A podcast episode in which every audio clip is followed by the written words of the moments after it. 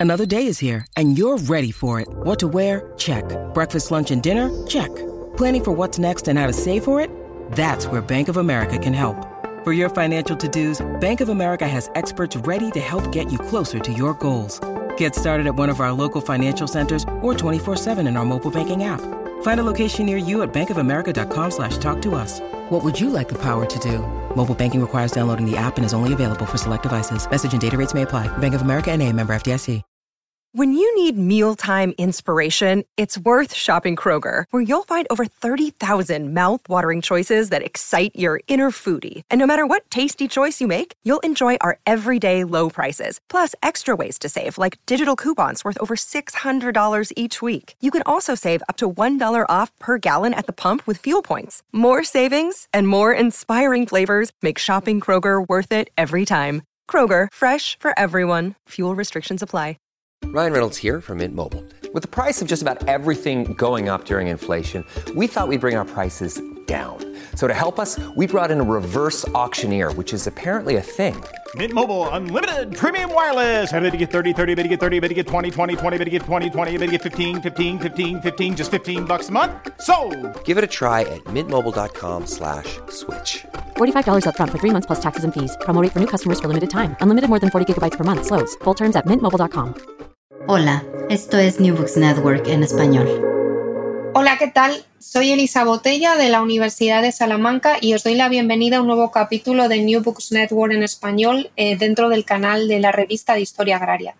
Hoy tenemos el placer de presentar el artículo Fostering Agriculture Under the Industrialization State de Caja de Crédito Agrario and Agricultural Credit in Post-Depression Chile 1926-1953, publicado en el número 86 de Historia Agraria y para ello contamos con sus autores, Ignacio González y Claudio Robles. ¿Qué tal? ¿Cómo estáis?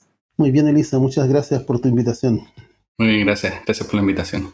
Bueno, vamos a presentar a, a nuestros eh, ponentes. En primer lugar, Ignacio González Correa es licenciado en Economía y máster en Historia Económica de la Universidad de Santiago de Chile.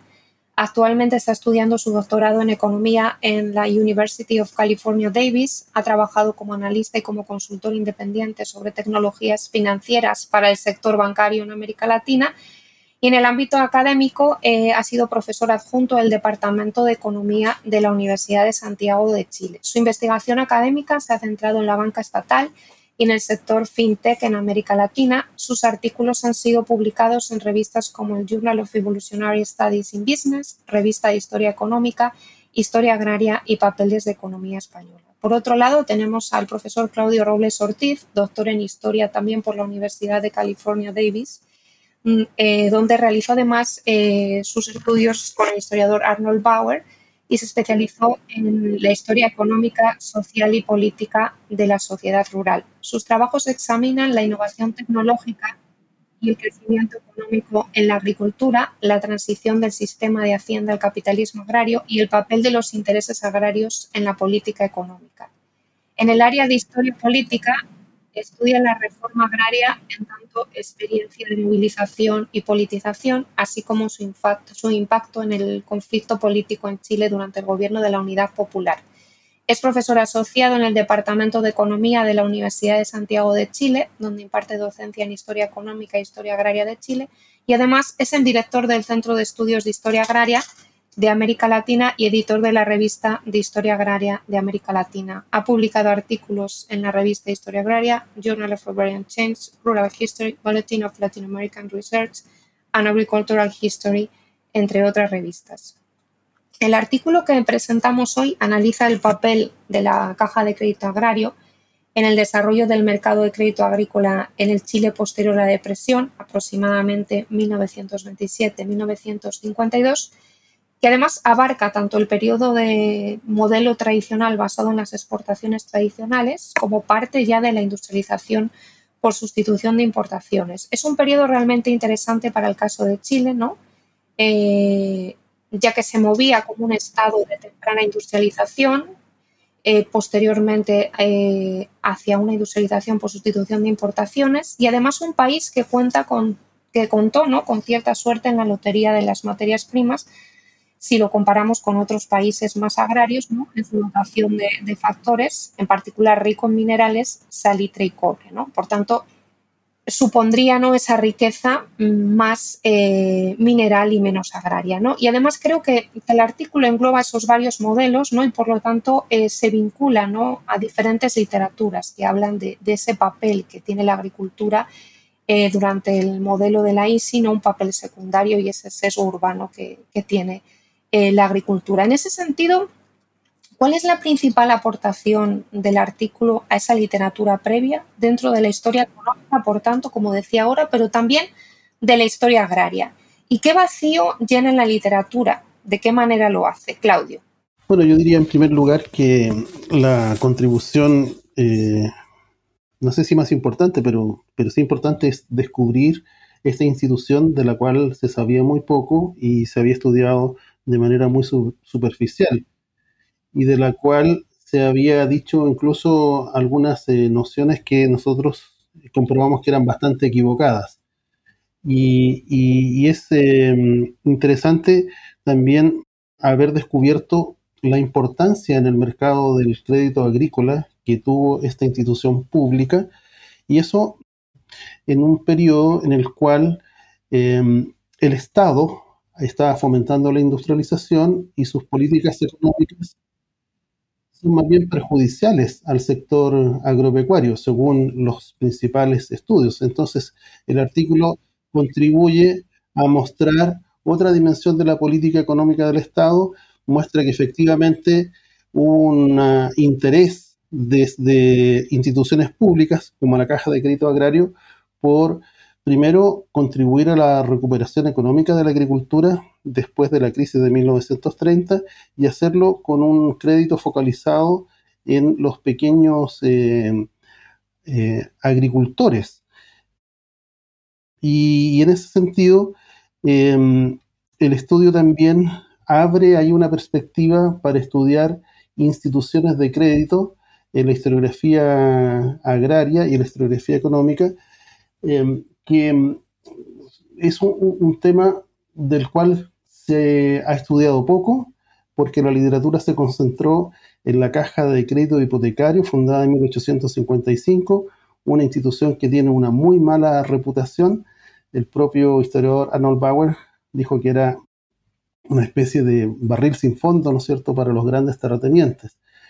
y por otro lado, se ha estudiado el crédito informal en el sector rural tanto en el siglo XIX como después de 1930, y entonces no, no, había aquí una línea de trabajo sobre instituciones formales de crédito este, por parte de, del Estado, el crédito público.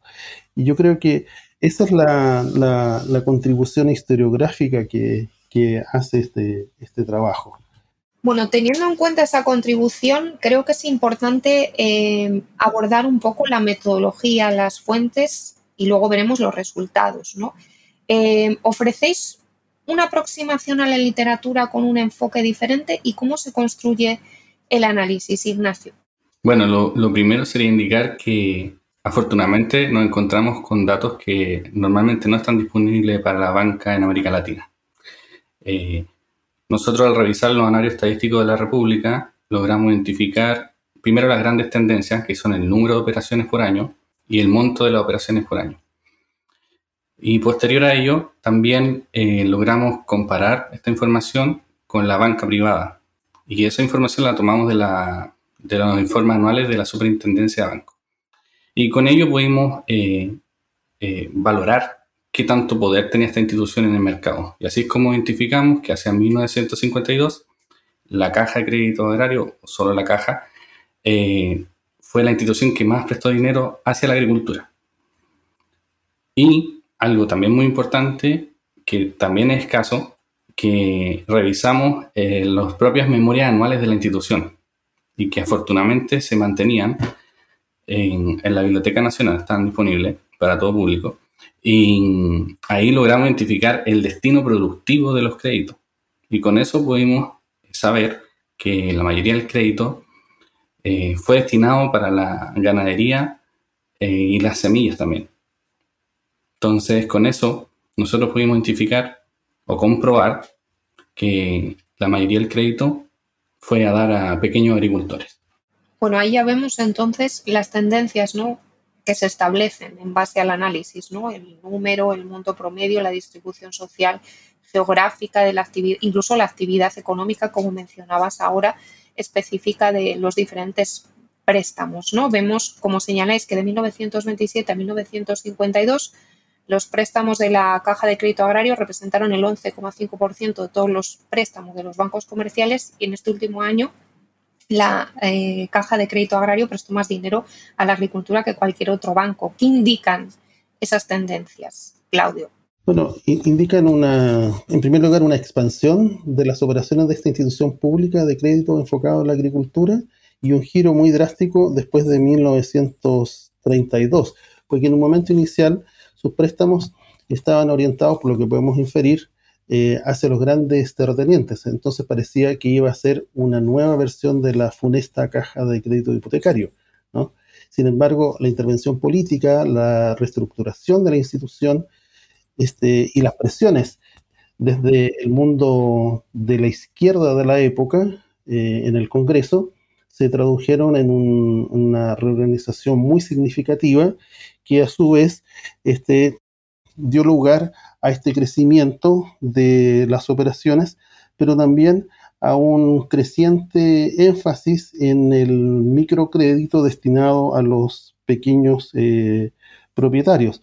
Por ejemplo, entre 1927 y 31 el, el promedio de los préstamos era 38 mil pesos, que es una suma considerable pero desde 1932 es cada vez menos.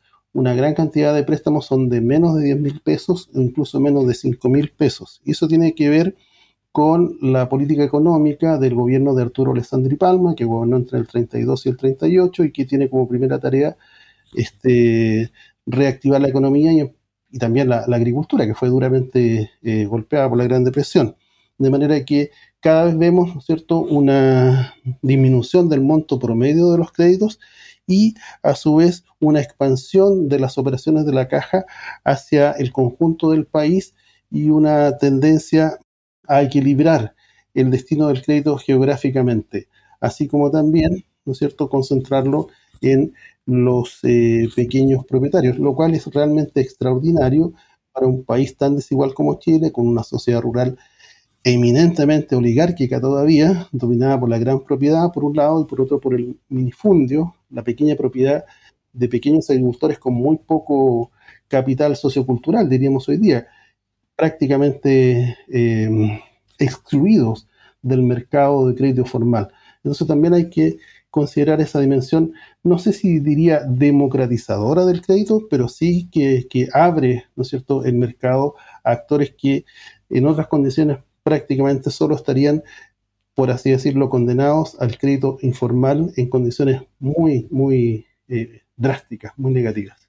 ¿Cómo funcionaba entonces el crédito de la caja de crédito agrícola? Lo hemos visto ahora un poco parcialmente y hacia dónde evolucionaban sus operaciones también en términos regionales, geográficos. Hemos visto antes a quienes iban destinados, pero podríamos profundizar un poquito más y sobre los productos también que subsidiaban, ¿no? Destacando el papel de los granos básicos y otros productos que efectivamente se destinaban al consumo doméstico. Ignacio. Sí, bueno, eh, en cuanto al aspecto geográfico, primero habría que presentar el panorama general de la banca en Chile y en una gran idea está totalmente concentrada en Santiago y Valparaíso. Y Santiago es la capital, Valparaíso es la, es la región adyacente, ¿cierto? Y Chile, con este país tan extenso, tan largo, el resto de la banca aparecía ocasionalmente en algunas grandes ciudades, por ejemplo Concepción. Entonces, cualquier agricultor que fuese de una ciudad rural tenía que eh, acercarse recién a una gran ciudad para ver si es que existía alguna eh, institución bancaria que, le facilitara, facilitara crédito. Eso sería lo primero, encontrar una institución. Y después de hallarla, probablemente nadie le iba a dar crédito porque lo que se pedía para obtener un crédito eran ofrecer garantías, un colateral. Y eso es principalmente en esta época una propiedad. Y la sociedad rural chilena se caracteriza por su extrema concentración de la propiedad. La otra forma era tener una cuenta en la institución, pero eso parece aún más eh, poco probable. Entonces, cuando observamos la banca privada, eh, extremadamente concentrada y no le da cabida al pequeño agricultor. Y no solo el de la zona rural, sino también en, ciudades urbanas, pero que no posee estas garantías. Y en el, en el otro apartado está el mundo público, la banca pública. Y ahí tenemos algunas instituciones que prestaban eh, pequeños créditos, como la Caja Nacional de Ahorros. Y después, con el nacimiento de la Caja de Crédito Agrario, ahí finalmente el pequeño agricultor logra acceder al crédito formal, porque informal también accedía eh, a través de conocidos, pero con tasas eh, niveles usureros. Entonces, eso sería lo primero hablar de la, distribución geográfica de la banca. Y luego, ya el, desempeño de la institución como tal, vemos que eh, si bien parte concentrado en las regiones del Chile central, luego se observa un proceso de convergencia entre esta región y regiones del sur, como la frontera y Anquihue, que abarcan provincias que hoy se reconocen como agrícolas, como Mayeco, Cautín, Valdivia, Osorno, etc. Entonces, eh, ese es el comportamiento geográfico que tuvo la institución que permitió desconcentrar del Chile central el crédito a la agricultura. Y lo segundo, importante en este aspecto, era cómo era el crédito de la caja de crédito agrario. Y ahí yo diría, hay tres P, que es plazo, precio y la prenda agraria. Entonces, primero el plazo, eh, tenía un plazo más extenso que la banca comercial. La banca comercial está eh, limitada a 90 días, lo que es muy breve para un agricultor. Probablemente no alcanza a cumplir el ciclo, por ejemplo, del, trigo y lo extiende, lo extiende más allá. Lo segundo es el precio, que nosotros lo medimos a través de eh, la tasa de interés que se cobra y la caja de crédito agraria siempre presentó tasa de interés más baja que el mercado dos puntos, a veces tres puntos. Y, cuando era subsidiado algún producto, como por ejemplo un cereal, el trigo, eh, llegaba a ser aún más el, beneficio en, el precio. Y por último, la prenda agraria fue el, gran instrumento facilitador para poder acceder al crédito.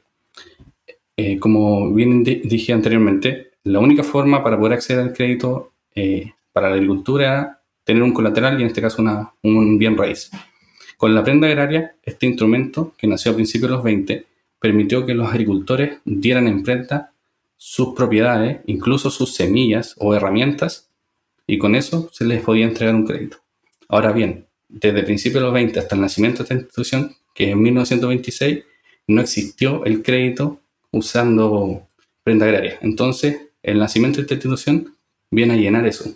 Existía este buena, buena instrumento legal la prenda, pero en la práctica no se daba. Ningún agricultor eh, podía ir a, no sé, el Banco de Chile, banco privado más grande del país, y decir, ofrezco en prenda eh, mi rastrillo, y nadie le iba a dar un crédito. Entonces, cuando nace la caja, la caja es la que empieza a tomar en práctica esta, esta, esta invención de la prenda agraria, que por cierto eh, fue adoptada desde Argentina. se observaron los, los, eh, los experimentos en Argentina de, la prenda agraria y se adaptaron a, a nuestro país. Para cerrar un poco las conclusiones ¿no? del artículo, las reflexiones que aporta el artículo sobre las cajas de crédito, la caja de crédito agraria, me gustaría plantear dos cuestiones. ¿no? En primer lugar, si eran un instrumento de política pública para ayudar a los agricultores, lo hemos visto parcialmente, y qué aportaría nuestra experiencia de Chile a otros países, ¿no? teniendo en cuenta que uno de los problemas más comunes, como bien mencionáis al principio del artículo, de las reformas agrarias, especialmente en la segunda mitad del siglo XX en América Latina, fue la falta de acceso a otros recursos eh, para los pequeños productores, más allá de la tierra, ¿no? y en particular el, el acceso al crédito por parte de estos pequeños productores. Eso nos lleva ¿no? a, plantearos, a plantearnos si fomentaron también el crecimiento agrícola a través del crédito eh, público. ¿Y qué aportaría esta experiencia, como muy bien también planteáis al principio del artículo, a otras instituciones similares en los países vecinos, México, Argentina, Perú, entre otros? ¿no? Esa relación entre los bancos o las cajas de crédito y el crecimiento del sector agrario, o más bien el tipo de crecimiento del sector agrario y también de la estructura de la tierra en el país. Para los dos, tanto para Ignacio como para Claudio. Sí, yo diría que, que el caso chileno y de esta institución en particular demuestra que la desigualdad o la asimetría del mercado, en este caso de crédito agrícola, solo puede ser corregida por políticas públicas que estén orientadas de manera bien eh, focalizada a resolver eh, problemas claves en el sector agropecuario que tienen repercusión en la economía. En el caso de, la agricultura chilena post-1930, el gran proceso es lo que nosotros llamamos el estancamiento de la agricultura, que luego hace crisis a finales de los años 50 y entonces es el gran em, antecedente y factor que explica o justifica la implementación de la reforma agraria. Eh, entonces, si, tenemos eh, un sector que está eh, experimentando un menor crecimiento y, el Estado este, no dispone de herramientas para corregir algunos de los problemas que provocan ese, menor crecimiento, ¿verdad? prácticamente no, hay una solución en un mercado tan, tan asimétrico. Yo creo que eso es, una, una, lectura que uno puede hacer más allá del caso concreto del material empírico propio del artículo. Efectivamente, en la, misma línea, eh, ya esto en, economía son fallos de mercado, ¿cierto? Este concepto. la, habría un argumento para que el Estado interviniera en, en, este mercado donde hay una falla. Efectivamente, hay individuos, en este caso pequeños agricultores, que están interesados en tomar el crédito y que por lo demás son muy responsables. Las cifras que nosotros hemos visto en la, revisión de la fuente, eh, comportamiento de pago fue exitoso. Evidentemente, la Gran Depresión, como todo el resto del país, eh, el comportamiento cae, pero fuera de ese evento, en el largo plazo, los casi 27 años de operaciones, el comportamiento de los agricultores en pago es exitoso. Entonces, había un, mercado latente ahí que no era atendido por el sector privado. Y esa es la gran aportación del Estado de identificar y de preocuparse de crear los, instrumentos legales como la prenda agraria y luego ofrecer una institución que diera garantía en ello. El, otro aspecto también que he insertado en el, en el periodo de la ICI es que era importante que el país fuera capaz de producir alimentos para la industrialización porque el país está experimentando crecimiento, pero también porque las divisas se tienen que mantener, no tienen que salir por la adquisición de, de, comida desde el exterior, ¿cierto? Se tienen que mantener y ser utilizadas para, por ejemplo, la importación de maquinaria. Entonces, en ese aspecto se vuelve muy relevante eh, la dirección del crédito hacia los cereales, como el trigo, por ejemplo, o la papa, y después la, la ganadería. Y estos son años en que finalmente Chile se convierte en un importador neto de trigo, que no es algo menor, que rompe su tendencia que había adquirido desde el siglo XIX. Así que eh, gran parte del rol de la caja fue atender este, este gran mercado interno de los pequeños agricultores que debían abastecer al interior de Chile, que estaba haciendo su esfuerzo por industrializarse. Muchas gracias por estar con nosotros, Ignacio González, doctorando en Economía en la Universidad de California Davis, y Claudio Robles, director del Centro de Estudios de Historia Agraria de América Latina, para presentar vuestro artículo Fostering Agriculture and the Industrialization State de Caja de Crédito Agrario and Agricultural Credit in Post-Depression Chile, publicado en la revista de Historia Agraria. Gracias a todos los oyentes y hasta el próximo episodio del canal de Historia Agraria en New Books Network en español. Gracias por escuchar New Books Network en español.